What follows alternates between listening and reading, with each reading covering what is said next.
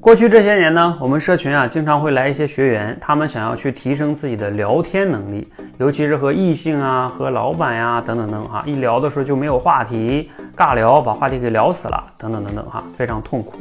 那怎么样能提升聊天能力呢？我自己啊，在过去也开发了一套课程，叫畅快聊天。其实从理论上来说呢，方法上来说啊，都挺好的，没有什么问题。然后就可以练了。我过去这些年呢，也主持过很多实战的聊天训练。怎么练的呢？就是让两个人可以音频也可以视频，在直播间让他们两个聊聊完了呢，我给他们去现场点评分析。其实呢，这种方式。呃，从效果上来说也还不错，但是呢，它一直有一个难点我们没有解决，就有些学员啊，因为他之所以聊天不好，他就是不敢跟别人聊嘛。那你现场让直播让他们聊，他就觉得自己聊不好，他就不愿意报名这样的直播训练。所以有时候我们这样的直播呢，就不好去持续的运营。这个事儿呢，也一直困扰我们的运营哈。今天呢，我和一个朋友来探讨这个聊天怎么样来去更好的去训练。哎，他提了一个建议啊，我说，哎，以前我怎么就没有想到呢？其实是符合我之前那个口才成长螺旋图的啊。你想想，我们那口才成长螺旋图哈，就是准备时间的长短和产生影响力的大小。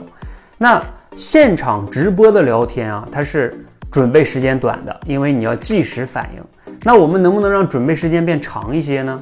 当然，在直播间中不能，你不能让对方讲完了，你说我等一会儿啊，我考虑考虑，这不太好。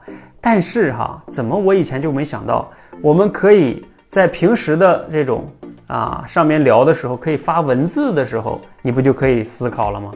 啊，甚至是发语音条，你都可以听完了之后再想一想怎么回，不就可以了吗？为什么我之前没想到呢？这样的准备时间不就变长了？那每个人都可以把之前的技巧好好再想一想，怎么样去回这句话。而且这个有文字有语音记录，我们回过来的时候还可以再去给他分析、点评、反馈，看看告诉他你这样聊哪里有问题。那这样的话又能去点评反馈了。哎呀，这个真的是解决了很多的问题哈。所以如果哈你也想要训练自己的聊天能力。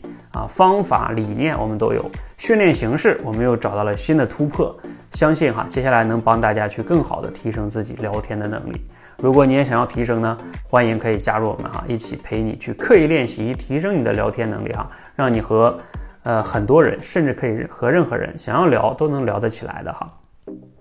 啊，当然，如果你有聊天上的一些困惑和问题啊，你也可以留言，我之后可以给大家答疑哈。聊天到底怎么样来练，这些都可以陆续给大家分享。